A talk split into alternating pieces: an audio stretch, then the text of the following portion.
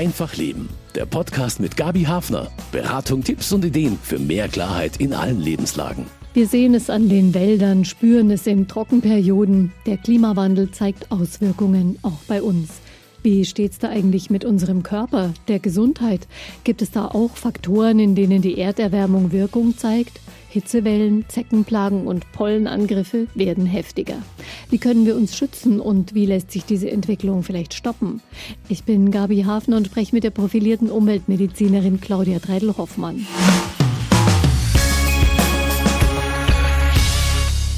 Veränderungen im globalen Klima, die betreffen nicht nur die Vegetation und die politische Debatte, sondern auch unseren Körper. Mit welchen Folgen?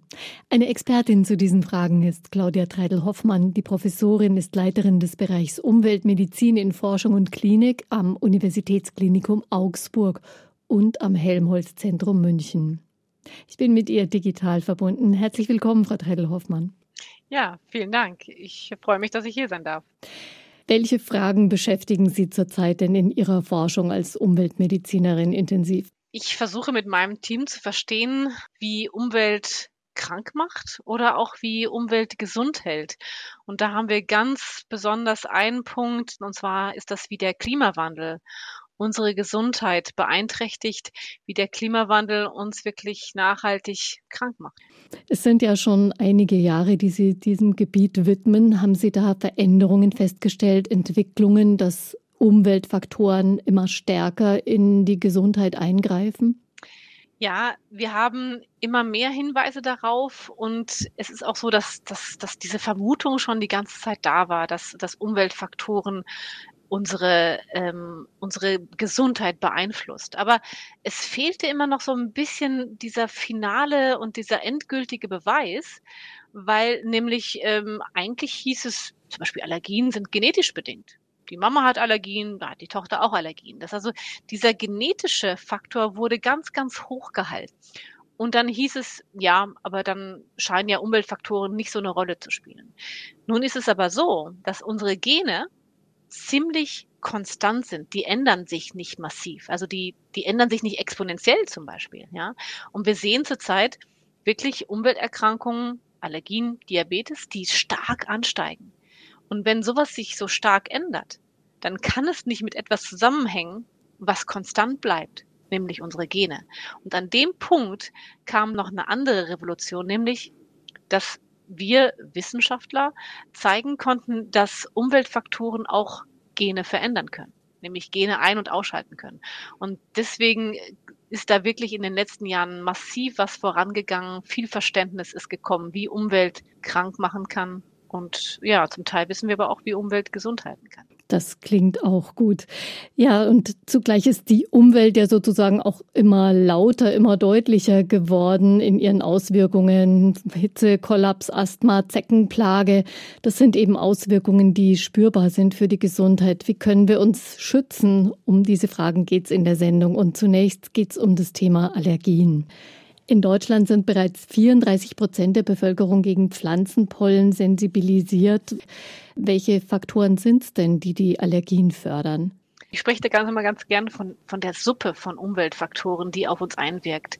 Und da muss man sich das so vorstellen, dass es jetzt nicht nur die Luft ist, die wir einatmen, die zum Teil nicht sauber ist. Es sind die Dinge, die wir essen. Es sind die Dinge, mit denen wir in Berührung kommen. Unsere Kinder, die mit, mit Plastik in Verbindung kommen. Das heißt, es ist ein ganzes Potpourri und das macht es auch so komplex in dem Verständnis, weil ich kann nicht einen Faktor identifizieren, der jetzt dafür verantwortlich ist, dass die Allergien so stark steigen. Es sind viele Dinge. Aber lassen Sie mich mal vielleicht eins rauspicken. Und zwar eine Studie, wo wirklich untersucht wurde, wie hoch die Allergierate in der Bevölkerung ist. Und zwar waren das äh, Finnen und Russen, die genetisch sehr ähnlich sind. Und die hat man untersucht und man konnte zeigen, dass wenn sich die Lebensgewohnheiten ändern in Richtung Modernisierung, dann steigt die Allergierate massiv. Und was man eben zeigen konnte, das war eben gerade die Finnen, die sehr modern waren, sicherlich auch in der Ernährung sich geändert haben, aber auch gerade der Kontakt zu Tieren massiv reduziert war. Und in dieser Bevölkerung sah man einen starken Anstieg. Das heißt also zusammenfassend kann man sagen, wenn Diversität in der Umwelt abnimmt, Biodiversität, mikrobielle, also Bakterien, Pilzen, wenn das abnimmt, dann steigt die Allergierate. Und wir schauen jetzt gerade, dass wir auch diese Kausalitäten dann weiter versuchen zu verstehen, weil am Ende wollen wir natürlich Rückschlüsse ziehen für die Vorsorge dann von allergischen mhm. Erkrankungen. Und dabei ist Finnland so von unseren Vorstellungen her noch ein relativ naturnahes Land vielleicht. Umso besser für die Russen. Ja, wir starren, wenn es um das Thema Allergien geht, ja vor allem auf die Pollen, die durch die Luft fliegen. Dann ist es vielleicht der Faktor, den man halt am längsten kennt und vielleicht auch am besten jetzt im Auge haben kann, aber vielleicht gar nicht der entscheidende. Ja, doch. Und deswegen kommen wir wieder zurück zu der Suppe. deswegen ist es sogar hier so spannend, dass dann Umweltfaktoren sogar auch auf die Pollen wirken und die Pollen wiederum verändern und die Pollen werden aggressiver, setzen mehr von diesen Eiweißen frei, die uns die Allergie dann bescheren. Das also wir haben jetzt nicht nur den Effekt auf uns Menschen, sondern auch diesen Effekt der Umweltfaktoren und auch des Klimawandels und auch der Klimagase auf den Pollen, der dann wiederum stärker auf uns wirkt. Insofern, das ist ein sehr komplexes Zusammenspiel von vielen Faktoren, die am Ende dazu führen, dass wir mehr Allergien und Allergiker haben. Bestimmt sehr spannend zu untersuchen. Die Pollen, die befinden sich in der Luft, aber da gibt es ja auch noch andere Partikel außer den Pollen. Feinstaub zum Beispiel. Sind das auch Mitspieler für allergische Reaktionen? Also einmal und auch hier wiederum wirkt der Feinstaub auf unsere ja, auf unsere Barriere, auf die Haut, ja, die macht die Haut so richtig löchrig, ja, dass dann auch Allergene, Proteine durch die Haut durchkommen und dann überhaupt die Allergien auslösen. Die Schleimhäute werden gereizt, machen immer so eine kleine Entzündung. Auch das macht diese Schleimhäute undicht. Und dann wiederum die Partikel sitzen aber auch auf den Pollen. Und aktivieren die Pollen und die Pollen setzen dann auch wiederum mehr von diesen Botenstoffen frei, die die Allergie machen. Allergie, okay, da läuft halt mal die Nase oder man hat schon auch Kopfschmerzen. Das stecken viele Menschen, die weniger starke Beschwerden haben, ja erstmal weg oder sie machen halt so ein bisschen Symptombehandlung, wenn es ganz schlimm ist. Aber kann da mehr draus entstehen? Ja, das ist wirklich manchmal so, dass, dass Leute sagen, die Allergie ist eine Bagatelle. Aber jeder, der eine Allergie hat, der weiß ganz genau, wenn die Nase läuft und wenn die Augen tränen, dann kann ich mich gar nicht mehr konzentrieren. Ich nenne Ihnen mal eine Zahl.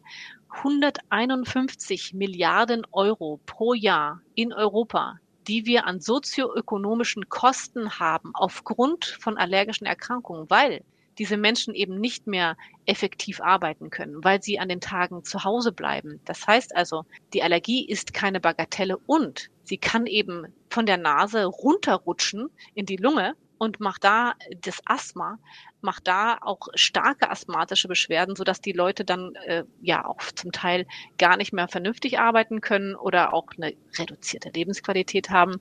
Und dann gibt es zum Glück selten auch tödliche Verläufe. Ja, und von all diesen Beschwerden sind ja auch schon Kinder betroffen. Ja, was Pollen anbetrifft, da wachsen die Allergieauslöser sozusagen jedes Jahr aufs Neue und manche davon profitieren auch stark von der Klimaerwärmung und werden richtig fies. Die Aufsteigerpflanze Nummer eins heißt Ambrosia. Das klingt ganz nett, denn bei den alten Griechen war Ambrosia die Speise der Götter. Aber die Ambrosia-Pflanze ist eher ein Teufelszeug, oder? Die Ambrosia-Pflanze ist wirklich ein Teufelszeug. Ambrosia, wenn man so, ein, so ein Pollen sieht unter einem Elektronenmikroskop, dann sieht dieses schon so aggressiv aus. Die hat so, sieht fast aus wie so ein Coronavirus. Und das ist äh, ein Pollen, der starke Entzündung macht, der relativ klein ist, deswegen sehr wahrscheinlich auch in tiefe Lungenabschnitte reinkommt und deswegen auch wirklich ein starkes Asthma macht. Und äh, in Amerika, in Nordamerika ist das Traupenkraut, so ist der deutsche Name für Ambrosia, ist der Allergieauslöser Nummer eins. Und bei uns haben wir das als sogenannten Neophyten, also als ja, invasive Pflanze. Sehen wir bei uns in Deutschland, in Norditalien ganz massiv, aber auch in Ungarn. Und das ist ein neuer Tsunami, der da auf uns zukommt, der massive Allergien sehr wahrscheinlich in der Zukunft verursachen wird. Und das ist etwas, was durch den Klimawandel kommt. Also wirklich eine gefährliche Geschichte. Kann man dieses nachwachsende Risiko durch diese Pflanze bekämpfen? Kann man das eindämmen? Es gibt sogar auch in Deutschland. Es gibt ganze Programme zum Ausreißen von Ambrosia-Pflanzen.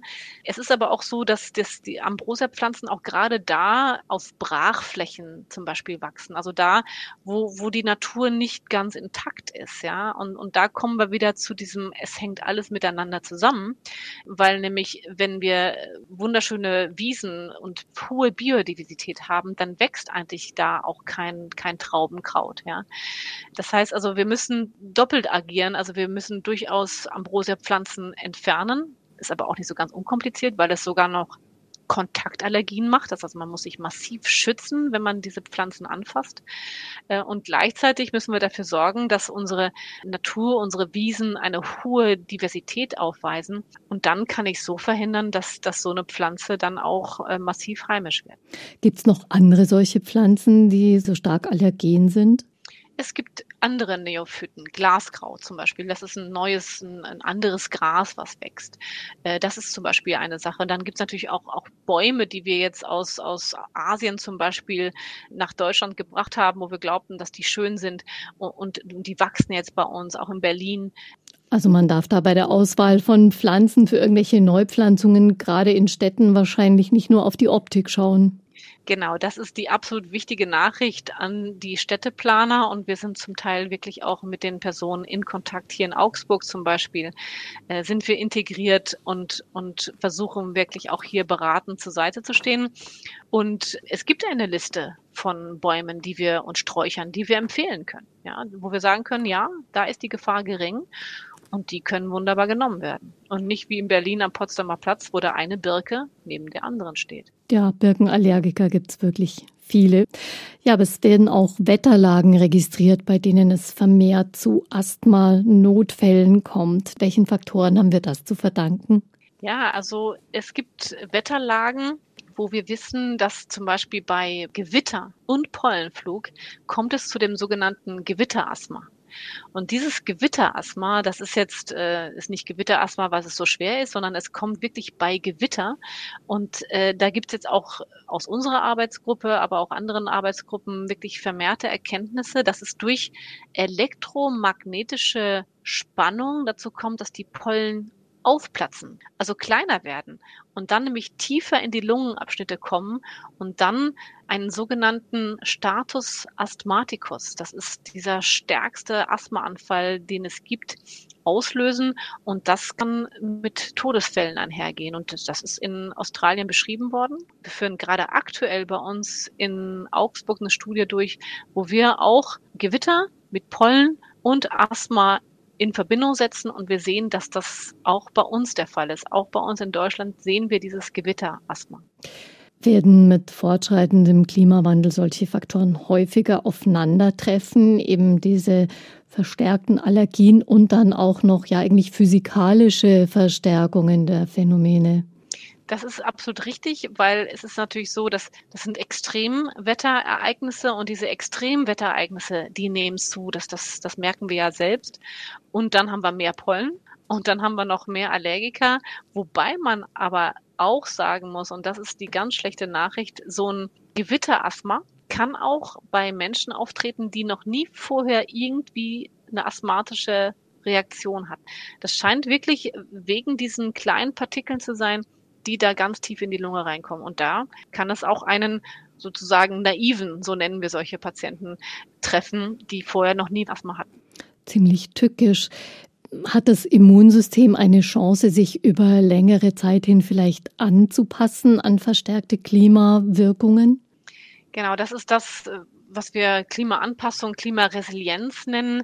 Das Immunsystem ist eigentlich darauf getrimmt, Toleranz zu entwickeln. Also es ist ja, und, und, und es ist so, dass, dass der Pollen sogar selbst, und das haben wir herausgefunden, der Pollen selbst setzt Botenstoffe frei, die eigentlich sagen, bitte, toleriere mich. Ja? Äh, also die eigentliche Nachricht des Pollen ist Toleranz. Aber diese Nachricht äh, wird immer weniger verstanden von unserem Immunsystem, weil wir einen zunehmenden Toleranzverlust des Immunsystems haben. Und die Allergie ist nichts anderes als ein Toleranzverlust. Und wir wissen, dass dieser Toleranzverlust wiederum gebahnt wird durch Umweltschadstoffe.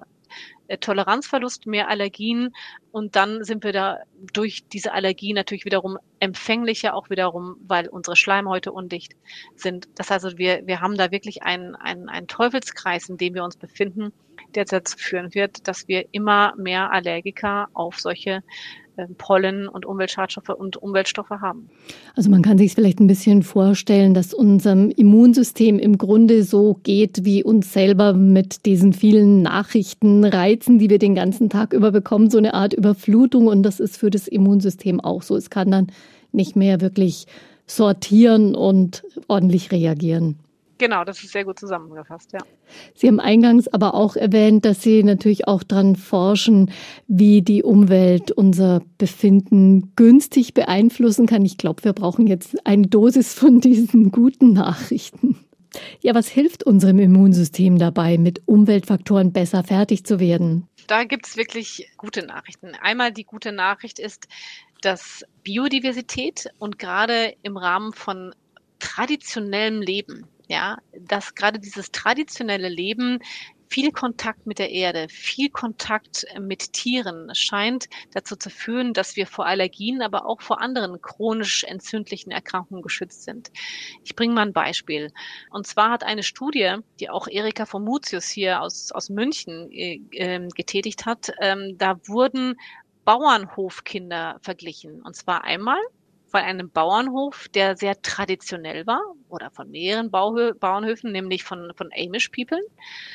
Und dann von, von Bauernhöfen, die sehr, sehr modern sind. Das sind die Hutterer. Ja? Und diese zwei Gruppen hat man verglichen und dann hat man geschaut, ob Bauer allein sein reicht, ja. Und die Nachricht ist, also es reicht nicht, wenn man bäuerlich lebt, sondern man muss einen traditionellen Bauernhof haben. Man muss eben, wie gesagt, diesen Kontakt zu der Erde, diese Biodiversität, die muss ganz hoch sein, weil die Hutterer fast mehr Allergien hatten als die Normalbevölkerung. Und die arbeiten mit Maschinen, sind sehr, sehr sauber, putzen Wände. Und die, die, die Amish sind eben sehr, sehr traditionell, haben keine Maschinen. Und, und gerade diese Lebensweise, diese traditionelle Lebensweise, die scheint vor Allergien zu schützen. Nun können wir jetzt nicht alle Amish werden, sondern wir müssen natürlich jetzt diese Faktoren identifizieren, herausfinden und am besten banal gesagt, in eine Spritze packen und dann unseren Kindern geben. Jetzt, das ist natürlich banal gesprochen, aber das im Prinzip ist das Ziel, dass wir diese schützenden Faktoren finden. Aber es ist ja auch so, dass Biodiversität ohnehin ein wichtiger Faktor sein wird, um auch den, den Klimawandel äh, noch einigermaßen günstig zu beeinflussen, sodass sich da eigentlich auch zwei Bestrebungen dann treffen und verstärken können. Das zieht sich wie so ein roter Faden durch. Also die Biodiversität unserer Umwelt aber wir finden ja auch eine reduzierte Biodiversität in unserem Darm, nämlich unseres Mikrobioms, das andere große Thema. Ja. Äh, da finden wir eine reduzierte Diversität bei Allergien und das ist fast so eine Dosis-Wirkungsgeschichte. Das ist eine Publikation, die zeigen konnte, je mehr Allergien ich habe, desto geringer ist die Biodiversität in meinem Darm. Jetzt ist die Frage, was ist jetzt äh, Henne und was ist Ei? Ähm, das ist noch nicht abschließend geklärt. Aber diese Verbindung sehen wir. Also diese, dieser Verlust an Diversität zieht sich wie ein roter Faden durch. Lässt sich da mit Hilfe der Ernährung gegensteuern von Anfang an bei den Säuglingen? Frau Treidel-Hoffmann, Sie haben da neue Erkenntnisse dazu. Die Diversität der Ernährung im ersten Lebensjahr, wenn diese Diversität hoch ist, dann schützt das auch vor Allergien. Also diese Geschichte wie, also gerade mein, mein ersten Sohn, da hieß es noch, ja, und ganz langsam die Nahrungsmittel einführen und am besten Hypoallergen, also ganz wenig Allergen, Pastinacke, keine Karotte. Mein Sohn hat alles immer ausgespuckt. Genau so machen wir es heute nicht, sondern wir sagen, vier Monate stillen und dann so divers wie möglich. Alles, was die Eltern essen, sollten auch in, in natürlich äh, im, im Maße auch den Kindern gegeben werden. Und da ist es wieder diese Diversität, die hoch sein muss, um zu schützen. Also auch also etwas, was sich da ziemlich geändert hat, kann man nur hoffen, dass die Botschaft bei möglichst vielen schon angekommen ist. Gibt es da noch Punkte zu diesen günstigeren Einflüssen der Umwelt? Ja, also was wir eben, äh, es ist so ein bisschen rund um dieses traditionelle Bauernhofleben. Es scheint auch zum Beispiel, es scheinen Faktoren zu sein in der Milch zum Beispiel, in der Kuhmilch. Die Kuh an sich ist schon protektiv, also schützend, ja. Und insofern müssen wir auch hier wieder zurückkommen zu diesem Nahrungsmittel in ihrer Ursprünglichkeit auch zu uns nehmen. Da scheint auch sehr viel schützende Faktoren scheinen da drin zu stecken. Mhm. Das heißt, die Kühe haben eine neue Daseinsberechtigung, wobei Rinderhaltung ja eigentlich als ziemlich klimaschädlich schon identifiziert ist. Das ist jetzt doch ein Argument dafür, die Kühe dazulassen. Der Klimawandel beschert uns immer mehr Hitzetage und heiße Nächte. Was sind da die Folgen für die Gesundheit? Über 25 sogenannte Tropennächte gab es in den vergangenen Sommern in bestimmten Städten Deutschlands. Das sind eben Nächte, in denen das Thermometer nicht unter 20 Grad absinkt. Das wird dann immer so im Wetterbericht erzählt. Eine Tropennacht hört sich gut an, aber wie ist da so Ihre Schlafqualität, Frau Treidel-Hoffmann? Ja, ich merke das natürlich auch. Jetzt äh, wohne ich aber nicht direkt unterm Dach, sondern ähm, eine Etage drunter und versuche natürlich auch entsprechend die Rollläden halten wir dann unten. Das heißt, wir versuchen natürlich auch so ein bisschen uns darauf einzustellen. Aber wenn es so heiß ist, dann schläft man nicht nur schlecht, sondern es ist eben auch gerade für die Verletzlichen unter uns, nämlich kleine Kinder und ältere Menschen oder Menschen mit Vorerkrankungen, kann das, und das hört sich jetzt schlimm an, aber es ist nun mal die Realität, kann das tödlich enden. Ja. Und dann kommt es zu dieser sogenannten Übersterblichkeit, die ich jetzt nicht erklären muss, weil jeder hat das Wort schon mal gehört. Und das ist wirklich der Fall, wenn es so heiß ist. Ist die Luft bei großer Hitze einfach nur wärmer oder irgendwie auch anders zusammengesetzt? Äh, wirkt sie anders? Ja, das ist so, dass es sicherlich eine Mischung ist. Aber dies, diese Hitze führt eben dazu, dass wir, äh, dass der Blutdruck steigt und dass dadurch äh, natürlich auch, wenn Menschen auch mit äh, vorgeschädigten Herzen da sind, dann kann das auch wirklich zum, zum Herztod führen. Wobei mein Kollege Herr Witt ähm, von der Charité in Berlin sagt, dass die, dass die meisten doch auch Lungenerkrankungen bekommen bei der starken Hitze und dann wirklich unter diesen, ja, dass, dass die auch ein Asthma entwickeln und dann unter Luftnot dann massive Beschwerden haben. Also Stress auch für die Lunge. Kommen denn Männer und Frauenkörper gleich gut oder gleich schlecht mit der Hitze zurecht?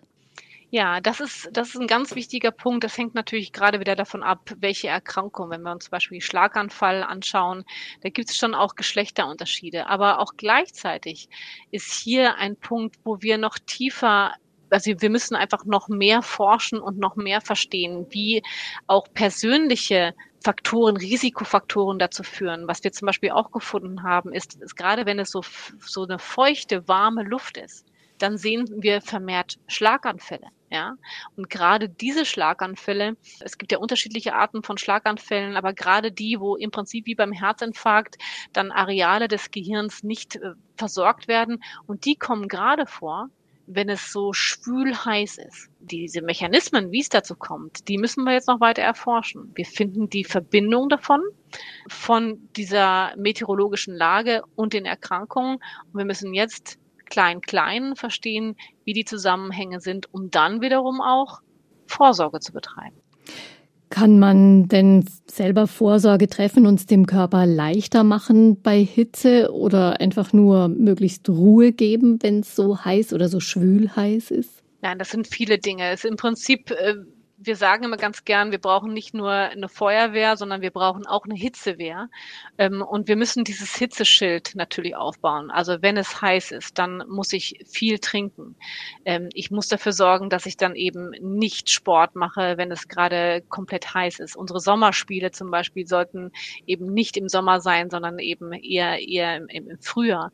Das heißt, wir müssen eine ganze Reihe von, von Hitzeschutzmaßnahmen entwickeln die Hitzepläne letztendlich, die zum Teil in den Schubladen der Städte schon liegen, aber die müssen rauskommen, zum Beispiel so in Frankreich, wie, wie wirklich, das, das ist wunderbar organisiert, da, da wissen Sie schon, die 80-jährige Frau Müller, ja, die heißt jetzt nicht Frau Müller in, in Frankreich, aber da wissen Sie schon, wenn es heiß wird, dann müssen wir da hingehen, um ihr Wasser zu, zu bringen, beziehungsweise dafür sorgen, dass sie auch reichlich trinkt. Also das ist ein wohlorchestrierter Plan, den wir auch hier in Deutschland brauchen. Und das ist ganz vielschichtig und das geht von Wasserversorgung bis zur Klimatisierung, wobei man natürlich da wieder schauen muss, dass man nicht zu viel CO2 verbraucht. Aber sehr komplex, aber sehr wichtig, um Menschenleben zu retten. Also in die Richtung muss bei uns was passieren. Unbedingt. Ja, an solchen Hitzetagen oder in so Hitzeperioden, da erwärmt sich ja nicht nur die Luft stärker und bleibt das über lange Zeit, das gilt auch für Gewässer. Wer zum Baden am liebsten in Gewässer mit nahezu Badewannentemperatur steigt, der kann sich theoretisch freuen, denn solche Temperaturen kommen inzwischen tatsächlich vor, auch in der Ostsee mit bereits über 25 Grad, die da gemessen wurden. Ist da aber wirklich noch sorgloses Baden möglich? Also da hat man zum Teil Sorge, weil da nämlich äh, Bakterien rumspringen. Vibrio coli heißt das äh, Bakterium und dieses Bakterium setzt sich gerade in, in Wunden und macht diese Wunden noch größer und stark entzündet. Das heißt also, wenn man äh, da baden geht, wenn die, wenn das Wasser gerade wärmer ist, dann hat man eine erhöhte Wahrscheinlichkeit, eine Wundinfektion zu entwickeln und das kann auch mal durchaus dramatisch verlaufen. Das heißt also, diese wärmeren Temperaturen wirken sich auch auf das, auf das Ökosystem Wasser aus und führt eben dazu, dass da Bakterien wachsen, die da nicht wachsen sollten und die Menschen schädigen können. Es gibt ja auch eine Menge umgangssprachliche Bezeichnungen für lästige Hautausschläge, die man sich tatsächlich beim Baden holt. Weiher, Hippeln, Weiher, Beiß, Entenflöhe. Klingt ganz lustig. Was steckt da dahinter?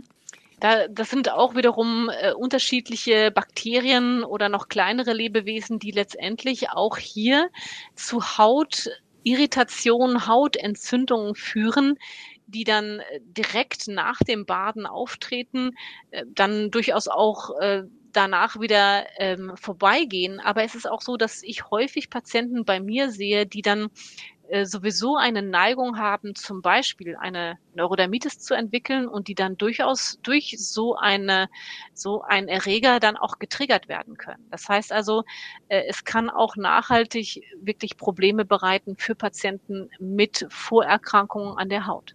An unserem See gab es letzten Frühsommer Zerkarien. Das sind so kleine Würmer, die man, kann man sich vorstellen, die also durch den Kot der Wasservögel ins Wasser kommen und dann auch Badende befallen können. Es wurde davor gewarnt, aber dann hat man irgendwie nichts mehr gehört. Na, es wurde wärmer und dann sind halt doch wieder alle ins Wasser gegangen.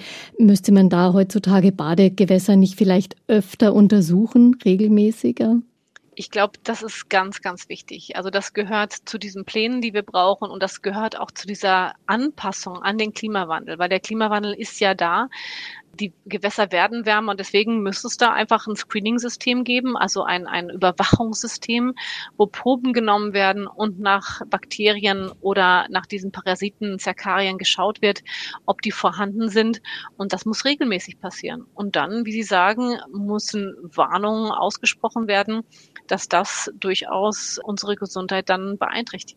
Also das sollte untersucht werden. Da muss man vielleicht den Kommunen, den Gesundheitsämtern noch ein bisschen auf die Füße treten, damit es nicht so im Gerüchtebereich hast du was gekriegt, kennst du einen, der was gekriegt hat oder gehen wir jetzt trotzdem baden, damit es nicht so in dem Bereich bleibt.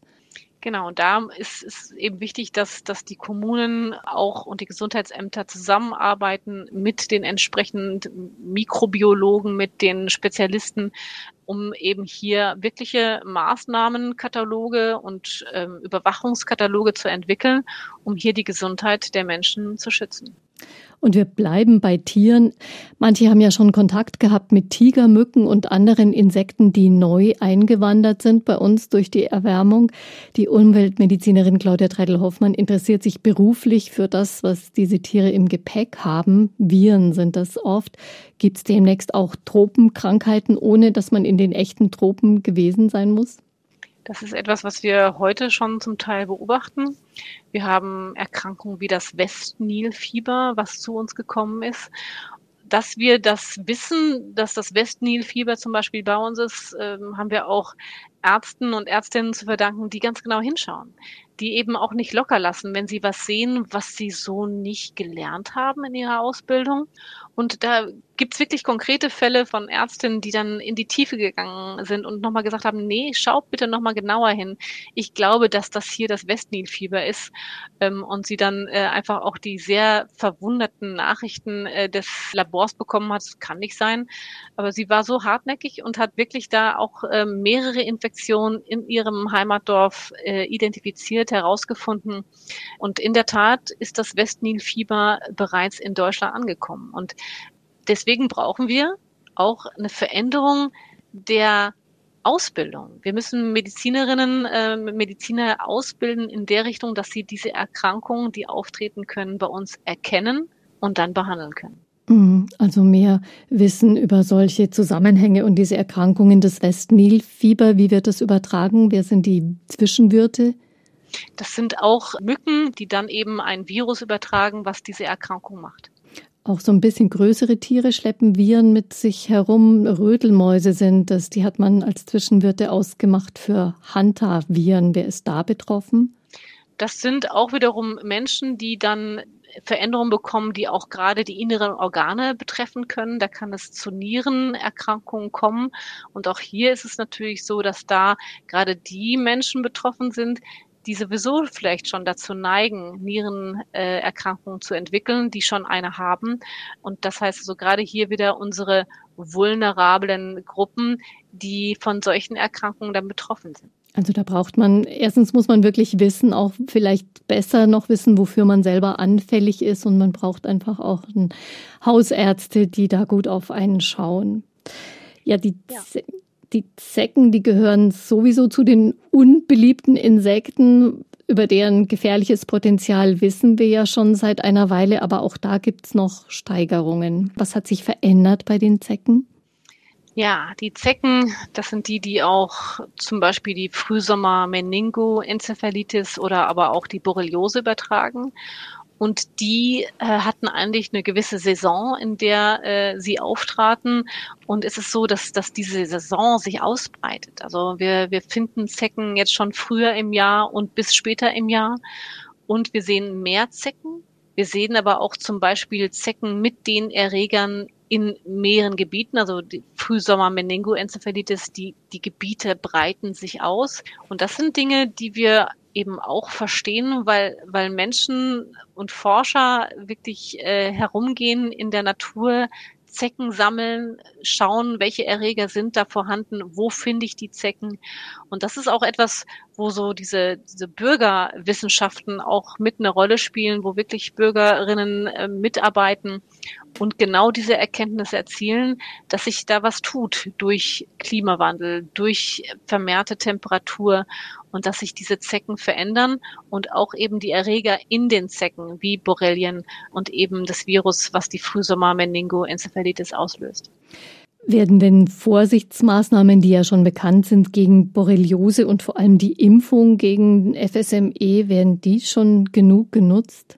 Leider nicht. Also gerade FSME, das ist etwas, was, was äh, zur Verfügung steht, wird auch von der Ständigen Impfkommission empfohlen. Das ist eine Impfung, die gut vertragen wird. Das ist, so, das ist wirklich etwas, was man äh, machen kann. Auch hier wiederum Kinder und gerade äh, ältere Erwachsene sollten unbedingt diese Impfung machen, weil es wirklich zu starken Hirnhaut äh, oder Hirnentzündung kommen kann durch dieses Virus.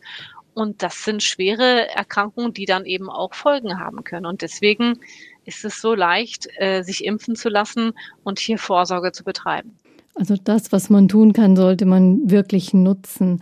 Es gibt jetzt bei uns vermehrt auch eine neue Zeckenart. Was ist der Steckbrief dieser Tiere?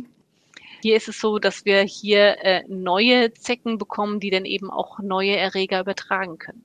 Die sind ziemlich groß, was ich so drüber gelesen habe. Bemerkt man die dann wenigstens einfacher als diese kleineren oder sind die genauso tückisch? Am Ende sind sie ähnlich tückisch. Äh, die, die Zecke, die wir schon kennen, die ist ja schon relativ groß, wird noch größer, wenn sie sich dann vollgesaugt hat mit Blut. Und hier ist auch nochmal wichtig, dass wenn ich mich im Wald aufhalte, dann ist es einfach wichtig danach, dass ich schaue, wo habe ich eventuell eine Zecke, weil je früher ich die Zecke entferne, umso besser ist das, weil erst, es ist ja so, dass diese, dass die Erreger zum Teil im Darm sitzen und erst durch den Saugakt werden die freigesetzt und dann erst in den Körper übertragen. Äh, und das macht klar, äh, dass es eben diese ganz frühe Entfernung der Zecke ist einfach schon auch eine, ja, ähm, eine Vorsorge der Übertragung von Erregern. Also einfach auch noch besser auf sich achten. Ja, es gibt eine Menge Faktoren, die der Klimawandel uns beschert und die unsere Gesundheit beeinflussen. Und auch noch eine Menge Themen für das Gespräch mit der Umweltmedizinerin Claudia Treidel-Hoffmann, unsere Expertin bei Einfach Leben, zum Beispiel auch wie unsere Seele mit den Veränderungen klarkommt. Die Ursachen für viele neue Gesundheitsrisiken, die Ursache ist bekannt, das ist der Klimawandel. Man kann sich natürlich individuell ein bisschen gegen manches schützen, wie Sie ja auch berichtet haben. Aber wie müssen wir insgesamt damit umgehen? Das greift ja zu kurz, wenn man immer nur die Symptome behandelt. Sollten Allergiker als Patienten for Future auf die Straße gehen? Ja, ich glaube, wir, wir brauchen einfach erstmal das Verständnis, dass es beim Klimawandel nicht darum geht, nicht nur darum geht, dass es weniger Wasser gibt und dass die, dass die Bäume sterben, dass die Wiesen braun werden. Das ist nicht der, das ist nicht der Punkt. Es geht darum, dass sich die Erde ändert und dass die Erde unbewohnbar wird für uns Menschen.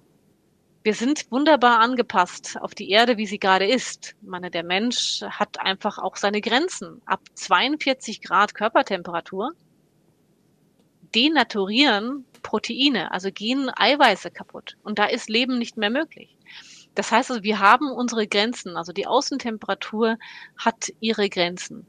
Und deswegen ähm, wird es so sein, dass wenn wir unser 1,5 Grad Ziel oder 2 Grad Ziel nicht erreichen, dann wird das der Erde nicht viel antun. Die Erde wird ist schon lange ohne den Menschen ausgekommen und wird auch ohne den Menschen in Zukunft auskommen. Es geht aber für uns darum, dass wir diesen Planeten, der so wunderbar für uns zur Verfügung steht, dass wir diesen Planeten für uns bewohnbar halten. Und deswegen ist es gut, dass äh, die, die Kinder auf die Straße gehen, weil das ist die Erde ihrer Zukunft. Und es ist so wichtig, dass die Allerge, Allergiker auf die Straße gehen. Aber am Ende reicht es nicht, auf die Straße zu gehen, sondern wir müssen uns alle ändern. Jeder muss seine, sein Leben ein Stück weit ändern. Aktive Mobilität, anders ernähren, das sind die Dinge, die jeder machen muss. Die ganze Gesellschaft muss sich transformieren. Und es muss einfach klar sein, dass es jetzt sein muss, weil viel Zeit haben wir nicht mehr. Mhm. Wir haben ja in der Corona-Pandemie gelernt, dass wir in Deutschland gar nicht so toll aufgestellt sind, also für so ein wohlhabendes Land, was manche Daten anbelangt oder wie gründlich auch manches untersucht wird. Wie sieht's denn aus in Sachen Umweltmedizin und Forschung? Da sind Sie ja eine Akteurin. Wird das so unterstützt, wie es nötig wäre, eben weil nicht viel Zeit bleibt? Das ist jetzt eine Vor Steilvorlage. Ähm, da, diese Frage dürfen Sie natürlich einer Forscherin nicht stellen. Die wird immer sagen, äh, dass äh, da mehr Geld hin muss. Aber in, bei der Umweltmedizin und bei, dem, bei den Effekten der Umwelt auf die Gesundheit ist es wirklich so. Und ich muss sagen, ich bin sehr, sehr froh, dass ich hier in Augsburg bin, weil hier das Hauptthema der medizinischen Fakultät, die neu gegründet ist, ist Umwelt und Gesundheit zusammen mit Medical Information Sciences, wo wir nämlich die ganzen Daten, was Sie gerade sagten, mit der Digitalisierung, genau diese zwei Punkte versucht man hier in, in Augsburg zu verbinden. Und das ist einmalig in Deutschland, dass sich eine medizinische Fakultät wirklich diesem Thema so widmet. Das heißt, wir haben hier gute Voraussetzungen. Und gleichzeitig geht es aber auch darum, nicht nur diese Forschung zu machen, sondern auch die Patienten zu versorgen. Und ich glaube, da besteht eine absolute Unterversorgung von Patienten mit Umwelterkrankungen. Äh, hier brauchen wir einfach, eigentlich hat es der Landtag schon beschlossen, der, der Bayerische Landtag hat das schon gesehen. Es braucht jetzt noch die Umsetzung, dass wir wirklich hier auch Menschen mit Umwelterkrankungen, und das ist so vielfältig, beachten können und auch ganzheitlich angehen können. Und da ist eben Körper, Geist, Seele alles zusammen. Da darf man nichts getrennt anschauen. Und hier äh, glaube ich, dass Forschung und auch klinische Versorgung noch unbedingt mehr beachtet werden muss. Da hoffen wir, dass es gut weitergeht, was Sie und Ihre Kollegen rausfinden und auch an die Kollegen in der Praxis weitergeben. Und ja, als Patient muss man vielleicht manches einfach auch einfordern. Ganz vielen ja. Dank für, für Ihre Erkenntnisse und den Ausblick. Vielen Dank nach Augsburg. Ja, ich danke Ihnen. Vielen Dank. Über die Auswirkungen des Klimawandels auf die Gesundheit hat Frau Professor Claudia Dreidel-Hoffmann auch ein Buch verfasst, zusammen mit der Geoautorin Katja Trippel. Überhitzt ist der Titel dieses Buches. Sie finden einen Link darauf auf der Homepage zur Sendung unter mk-online.de-leben. Vielen Dank fürs Interesse, sagt Gabi Hafner. Bis bald. Einfach leben ein Podcast vom katholischen Medienhaus St. Michaelsbund, produziert vom Münchner Kirchenradio.